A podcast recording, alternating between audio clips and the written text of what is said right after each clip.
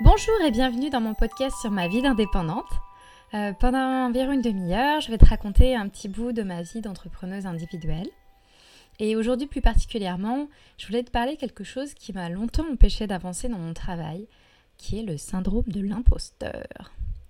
Alors ce podcast euh, sur le syndrome de l'imposteur, c'est une petite extension d'un article que j'ai aussi publié sur le sujet sur mon blog, où j'y détaille plus d'éléments, notamment euh, j'ai fait un petit questionnaire pour que tu saches si tu souffres oui ou non de ce syndrome euh, de l'imposteur également.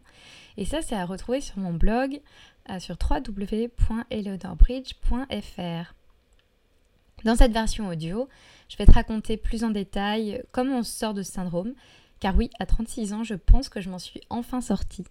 Et euh, je voulais te raconter aussi comment j'ai vécu euh, tout ça. Euh, je sais tout ce qu'on traverse et du coup, je sais aussi comment arrêter de se croire pas légitime et pas à sa place dans son travail. Du coup, je vais te raconter comment j'ai vécu ce syndrome de mes études jusqu'à ma vie d'entrepreneur.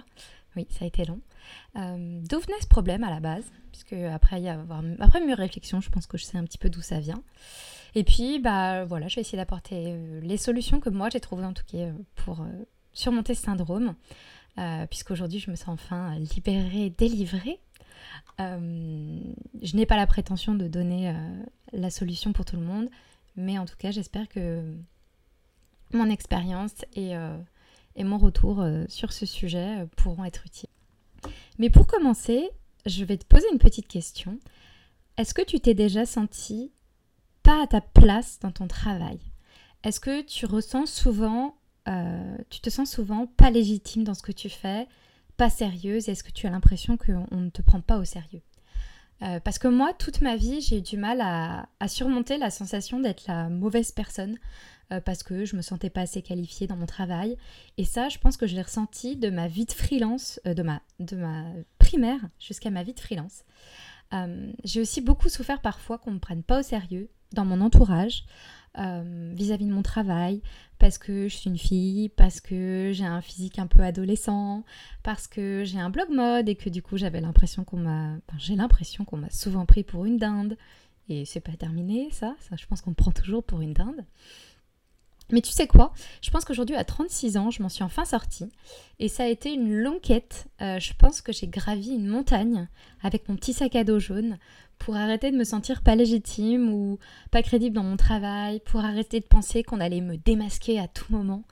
Euh, alors voilà, je vais te raconter un petit peu comment j'ai vécu tout ça, euh, comment je m'en suis sortie pour arrêter de me sentir complètement nulle en permanence. Et si ça peut t'aider à te sentir moins seule avec ce syndrome de l'imposteur tenace, ou si ça peut t'aider à trouver des solutions, eh ben allons-y. Alors d'abord, je voulais te raconter comment j'ai vécu ce syndrome de l'imposteur. Euh, si je regarde en arrière, je me rends compte que j'ai ressenti ça euh, bah, toute ma vie. Toute ma vie, j'ai ressenti ce doute maladif de pas être à la hauteur, euh, tout en trompant mon entourage sur mes capacités. j'ai toujours eu une petite voix qui me disait que j'étais nulle, que j'étais incompétente. J'angoissais à mort du jour où j'allais enfin être démasquée et pointer du doigt parce que j'avais rien à faire là. D'abord, ça a été à l'école. Je sais pas exactement quand ça a commencé, mais euh, j'ai ce souvenir assez vivace au lycée où euh, à chaque bonne note, je me souviens vraiment qu'à chaque bonne note, je me disais ouf, j'ai eu de la chance, j'avais révisé pile poil la bonne leçon, vraiment j'ai trop eu de la chance. Et je stressais à mort en me disant mais qu'est-ce qui va se passer le jour où j'aurai plus de chance? En fait, je vais, je vais passer de, 14 à, 2, je vais, et les gens vont enfin comprendre que depuis le début, je les ai complètement bernés. En fait, jamais je pensais que j'avais fait euh, bien fait mon travail ou que j'avais des capacités. Euh, j'imaginais toujours que ce succès était forcément le fruit du hasard ou que tout allait basculer à un moment d'un moment à un autre. Et ça a duré puisque quand j'ai commencé euh, l'école Boule, qui était une école dans laquelle pourtant je me sentais bien, eh ben je me sentais hyper mal à l'aise de ne pas avoir fait des études d'art appliqué avant d'y entrer puisque j'avais fait un parcours scientifique. Euh, je me demandais comment j'avais bien pu atterrir dans cette école. Euh, je tenais mon pinceau, euh, je me souviens vraiment, j'ai cette image très vivace dans ma tête d'être derrière un chevalet avec mon pinceau en cours d'art plastique et je stressais à mort. Et je me disais qu'à tout moment, la prof allait venir derrière moi et qu'elle allait éclater de rire dans mon dos et me dire que j'avais vraiment mais rien à faire là. Et elle me demandait mais comment j'avais pu rentrer dans cette école et que ça allait être la honte parce que tout le monde allait me regarder à ce moment-là. Je pense qu'à ce stade, là, je pensais même plus avoir de la chance. je pensais vraiment avoir atteint le niveau où je, trompais mon monde, euh, et que toutes les bonnes notes euh, étaient dues à mon nouveau talent d'illusionniste parce qu'en en fait en art appliqué il y a aussi un peu ce côté euh, subjectif de la part des profs et du coup c'était plus une question de chance c'était vraiment parce que j'arrivais bien à les tromper. Je pense que je prenais vraiment les gens pour des cons aussi enfin c'est fou quand même de se dire que j'ai pu enfin de penser que je pouvais berner autant de gens en même temps en me disant voilà c'est bon personne n'a rien remarqué c'est bon tout le monde a l'air de croire que j'ai ma place ici tout va bien tant que personne ne remarque rien. J'ai quand même fait 5 ans dans cette école c'est quand même long. Euh, il y avait des étapes de, sélection qui étaient quand même pas faciles. Hein. Et pendant cinq ans, j'ai cru que je trompais mon monde. Euh, euh, et, j'attendais à tout moment à me faire virer pour mon incompétence. Ensuite, ça a été dans ma vie professionnelle puisque j'ai décroché un travail chez L'Oréal juste après mon diplôme. voilà, j'étais persuadée, je me souviens à l'époque, que c'était parce que j'avais tapé dans l'œil d'une recruteuse, euh, parce que j'avais fait un joli CV et que ça devait lui changer de ce qu'elle voyait. Et du coup, je pensais que c'était à cause de ça euh, et que ça allait être rude quand ils allaient tous découvrir euh, qu'il n'y avait rien d'intéressant derrière ce, ce, joli CV. bon, alors là, j'avais carrément décidé que mon travail était médiocre. mais je pensais que les gens s'en rendaient pas compte parce qu'ils n'étaient pas exigeants. Voilà. Donc euh, je me disais qu'il suffisait que quelqu'un d'un peu pointilleux mette son nez dans mon travail pour découvrir le poteau rose. Donc j'attendais derrière mon écran, mais vraiment, ça c'est pareil, c'est j'en ai vraiment cette image. Je me revois derrière mon ordinateur bien caché, qui était en face de la porte dans le bureau où je travaillais. On était plusieurs. Je me souviens que j'étais derrière mon écran et des fois je me, je me baissais littéralement dans mon fauteuil en me disant mais il euh, y a quelqu'un qui va rentrer à un moment, qui va rentrer avec une photocopie d'un plan que j'ai dessiné, qui va dire mais qu'est-ce que c'est que cette merde? J'ai découvert le poteau rose, qui est cette personne? Elle, elle a rien à faire ici. Vraiment, mais je me faisais ce genre de film, mais c'est fou. Je pense que tout le temps que j'ai été dans cette boîte, je me suis fait ces films-là. Après, euh, je suis allée de petite agence en petite agence, et puis euh, bon, je je commençais, je pense, un tout petit peu à prendre confiance en moi.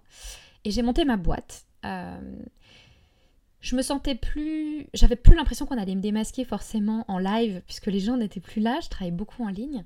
Mais je continuais à pas mal me dévaloriser. D'ailleurs, vous aurez sûrement remarqué que j'ai une fâcheuse tendance, encore aujourd'hui, à beaucoup utiliser l'adjectif petit. Je me suis. J'ai remarqué qu'en début de. au début de, de ce que je suis en train de vous dire, je l'ai dit plusieurs fois. Et puis longtemps sur ce blog, je me souviens que je me suis présentée, enfin sur mon blog, euh, je me suis présentée comme quelqu'un euh, qui bricole ou qui fait un peu de tout. Euh, j'ai vraiment mis du temps à, un temps fou à valoriser mes compétences. J'avais toujours l'impression de jamais en faire assez ou de jamais faire assez bien.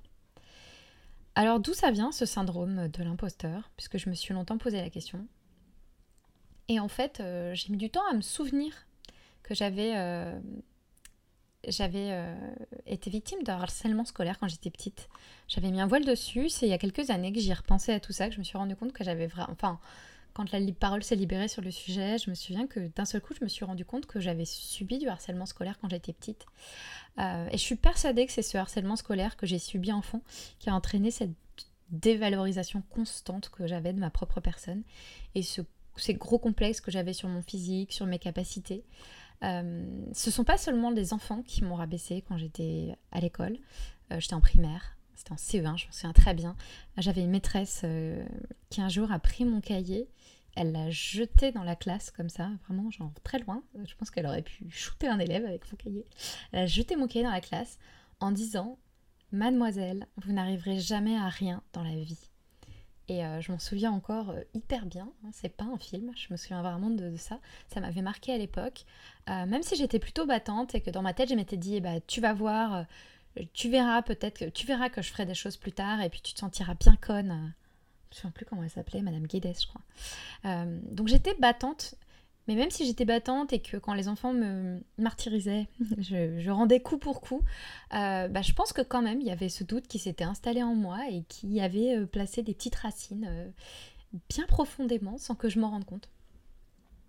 Et puis, au-delà de l'école et de ce harcèlement scolaire, je pense que dans mon travail, en tout cas dans le monde professionnel, c'est vraiment l'absence de certains diplômes euh, qui m'ont mis très mal à l'aise. Euh, par exemple, chez L'Oréal, je faisais de l'architecture intérieure alors que j'avais un diplôme de designer. Bon, en vrai, maintenant, je me rends compte que c'était un peu la même chose. Je me souviens qu'à l'époque, je me disais, oh là là, je suis pas vraiment architecte d'intérieur, je suis pas à ma place. en tout cas, ça m'empêchait de me sentir à ma place.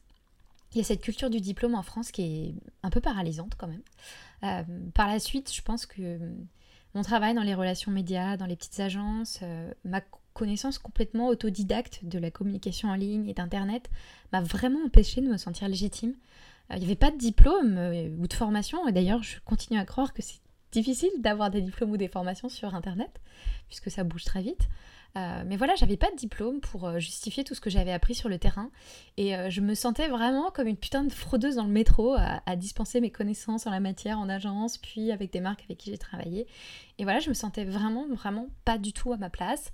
Euh, bon, le fait que j'ai un blog mode et qu'on me répète euh, en permanence que, euh, bah, que j'étais forcément un peu conne et que je me la pétais ou que je savais pas de quoi je parle, alors qu'en fait, si, je savais de quoi je parle, m'a pas non plus aidé à me sentir à l'aise dans ce que je faisais. Mais je, vois qu'avec avec les années, j'ai quand même trouvé des solutions contre ce syndrome. alors, il n'y a pas de formule magique, hein, je, te le dis tout de suite, c'est un long chemin qu'il faut prendre en essayant de se mettre des, œillères euh, voilà, en essayant de faire taire cette saleté de petite voix qui va te dire en permanence que t'es pas méritante. Euh, mais voilà, moi, tout ce qui m'a un peu aidé sur ma route. La première chose qui m'a aidé, clairement, c'est de me confronter à la vie des autres et accepter les critiques de manière hyper crue. Euh, ouvrir mon blog, avoir, voilà, me montrer sur mes des réseaux sociaux, exprimer ce que j'avais à dire. Je pense que ça a été ma meilleure thérapie contre ce syndrome de l'imposteur. Quand on livre euh, son travail, ses photos, ses écritures, ses idées, son, avis euh, à tout le monde, hein, c'est impossible de se cacher euh, derrière quoi que ce soit. Et puis, il y a un côté très positif, c'est que par exemple, sur un blog, tu as des archives qui s'accumulent et tu peux aller regarder bah, en arrière, en arrière, en arrière, et tu vois tout ce que tu as fait de bien, tout ce que tu as fait de moins bien. Et c'est impossible de se mentir, à moins vraiment de se détester. Bah quand même avec le recul des fois tu te dis putain j'avais écrit ça c'était pas mal putain ces photos elles étaient déjà bien en fait, je pense que voilà, progressivement, euh, je me suis un peu fait confiance en voyant tout ce que j'avais accompli et, c'était euh, c'était matériel, hein, c'était matériellement, je pouvais regarder les archives. Euh, les lecteurs, ils sont parfois hyper durs, ils sont plus durs que des profs et c'était encore plus dur, je pense, de les tromper. Donc je pense que ce blog m'a vachement, enfin mon blog m'a vachement aidé à, à prendre confiance. Avant, j'étais hyper complexée par mon nez, par exemple. En vidéo, je pense que je me serais touchée 25 euh, fois mon nez depuis le début, depuis le début euh, euh, d'une vidéo parce que j'étais complexée par mon nez. J'étais aussi complexée par ma petite poitrine, par mes cicatrices. et je pense que me montrer sur le blog et apprendre à composer avec les critiques négatives, les trolls, bah en fait, ça m'a vachement fait avancer. Alors, ça a été long, hein, j'ai tenu un blog pendant 12 ans, enfin j'ai toujours un blog, mais ça a duré 12 ans jusqu'à aujourd'hui. Donc on peut pas plaire à tout le monde, c'est la vie. Euh, et, en tout cas, moi, Internet, ça m'a aidé à l'accepter. La deuxième chose qui m'a vachement aidé, c'est de me lancer des défis et d'accepter que tout ne sera pas parfait.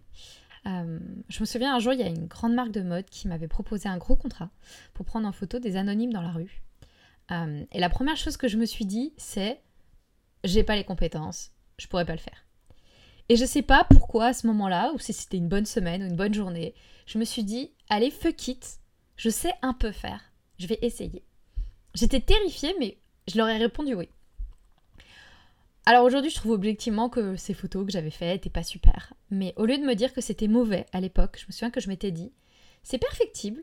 Tu vas demander à des potes qui sont, voilà, qui sont des photographes depuis bien plus longtemps que toi, leur avis. Euh, tu vas travailler un peu avec eux. C'est pas grave, tu vas apprendre. Et je pense qu'en fait, sauter dans le grand bain comme ça, sans mes brassards, même si j'ai pas fait un travail incroyable, euh, bah ça m'a fait prendre une petite claque et ça m'a fait énormément apprendre au passage parce que tant que tu dis oh non je pourrais pas le faire et que tu le fais pas et que tu attends progressivement euh, je sais pas un espèce de moment où tu seras totalement prête euh, bah, bah, en fait t'avances pas. Alors que quand tu te lances et que tu te plantes que même tu fais vraiment un travail pas ouf et qu'on te le dit et eh bah, je pense que ça donne vachement plus envie de progresser. En tout cas, moi, c'est ce que ça m'a donné envie. J'avais des photos sous les yeux, j'étais là, ok, elles sont pas top ces photos, je vois les défauts. Euh, voilà, et je pense que j'ai appris mille fois plus comme ça. Donc, si j'ai un conseil à donner, c'est d'arrêter des fois de faire des trucs dans son coin de pas se garder des projets sous le coude, des idées euh, en attente de. Il faut les sortir, euh, même si au début ce sera mauvais. Eh ben c'est pas grave. En fait, c'est en faisant qu'on apprenant, c'est en faisant qu'on se perfectionne, c'est en faisant qu'on apprend, à se faire confiance. En tout cas, moi, ça a été mon cas. Parce que, en fait, se lancer des défis, ça t'amène à l'étape suivante. Et cette étape suivante, c'est te confronter à l'échec de manière positive. Alors, tu vois, si tu échoues et que tu te relèves, alors c'est plus facile à dire qu'à faire, je sais. Mais si tu échoues et que tu te relèves, que tu décortiques tes erreurs pour les comprendre et les éviter par la suite, tu gagnes tellement en expérience que tu commences à te sentir légitime dans ton travail parce qu'en fait tu sais que cette expérience, les débutants, ils l'ont pas encore. En fait, tous ces échecs, c'est des choses, tu sais très bien que les gens qui n'ont pas commencé, que les débutants, ils les ont pas. Et en fait, c'est presque comme si c'était tous ces échecs qui te donnaient ta légitimité. Alors, je sais que j'ai une qualité et je sais pas par quel miracle, j'ai jamais eu trop peur de l'échec. J'avais juste peur d'être démasquée, mais en tout cas, j'avais pas trop peur de ça. Alors, peut-être parce que, je sais pas, je me trouvais déjà tellement nulle que je savais que j'allais forcément échouer. du coup, j'avais accepté l'échec comme une part intégrante de, tout mon délire. Euh, mais aujourd'hui, je me rends compte que c'est un des éléments qui m'a carrément sauvé de ce syndrome de l'imposteur. C'est de pas avoir peur des échecs. Alors, on peut se forcer, hein, euh, et je pense que en vérité, euh, c'est ça qui fait le plus avancer. C'est de se dire qu'on va pas réussir la première fois, que c'est pas grave, que ceux qui te jugeront euh, bah, sont ceux qui n'essayent pas euh, et qui n'ont aucune légitimité à traverser. Euh, parfois, il faut même se poser devant une feuille de papier et noter ce qui peut arriver de pire si on échoue. Et en vérité, souvent, c'est pas grand chose. Voilà. Alors pourquoi je me sens enfin légitime aujourd'hui à 36 ans? Et qu'est-ce que ça me fait? Eh bien, je me sens libérée. Alors, je me suis pas sentie libérée d'un coup. C'est un jour où j'étais au bureau, je me suis rendu compte que j'avais plus peur qu'on me démasque ou qu'on vienne me dire que j'en faisais pas assez. Euh, j'avais plus pas peur que les gens qui travaillaient avec moi, en tout cas, me disent ça. Euh, aujourd'hui, je sais que tout le monde fait des erreurs, euh, que beaucoup, de gens doutent parce que c'est humain et que si ça m'arrive, c'est pas parce que je suis incompétente. Aujourd'hui, je sais aussi que je peux pas être parfaite dans ce que je fais qu'on apprend en permanence parce que le monde change, qu'il existe toujours des nouvelles choses à apprendre, qu'il existe personne qui maîtrise son art à 100%, euh, qu'il y a toujours une marge de progression. Euh, aujourd'hui, je sais aussi que chacun de mes échecs m'a rendu euh, meilleur dans mon travail parce que j'en ai appris mille fois plus dans la douleur avec les échecs et que chaque échec est devenu une espèce de danne de crédibilité en plus dans mon travail que d'autres gens n'ont pas encore. Et aujourd'hui, je sais que ceux qui critiquent, vous verrez, tu verras, c'est souvent ceux qui en font le moins. Euh, je m'attarde que sur les critiques constructives de personnes que je connais, qui me veulent du bien, qui sont proches de moi, qui vont prendre le temps de, construire leurs arguments. Le reste, ça n'existe pas. Je n'écoute même pas euh, les attaques. Je n'écoute même pas les critiques méchantes, faciles. Et Dieu sait que j'en ai reçu euh, dans toute ma vie d'Internet. Euh, et, je crois que du coup, aujourd'hui, je me sens enfin à ma place et j'ai plus peur d'être pointée du doigt et d'être euh, démasquée. En conclusion, eh bien en fait, il n'y en a pas vraiment en conclusion. Hein. En conclusion, je me sens, bah, je me sens mieux aujourd'hui. Et, euh, et j'espère que si toi aussi tu souffres de ce syndrome de l'imposteur, tu vas pouvoir faire un petit chemin avec les, les conseils que je t'ai donnés ou que tu te sens un peu moins seul maintenant que je t'ai raconté bah, comment moi je l'ai vécu. Euh, si tu aimes ce podcast, n'hésite pas à aller donner euh, ton avis sur iTunes. Tu peux même carrément me suggérer un sujet qui t'intéresse sur la vie indépendante. Tu peux même carrément aussi aller me mettre des étoiles si ça t'a plu. Euh, encore une fois, tu retrouveras une version écrite de ce podcast sur mon blog www.eleanorbridge.fr. J'espère que ce petit sujet t'a plu et je reviens bientôt avec un autre sujet sur la vie d'indépendante. Salut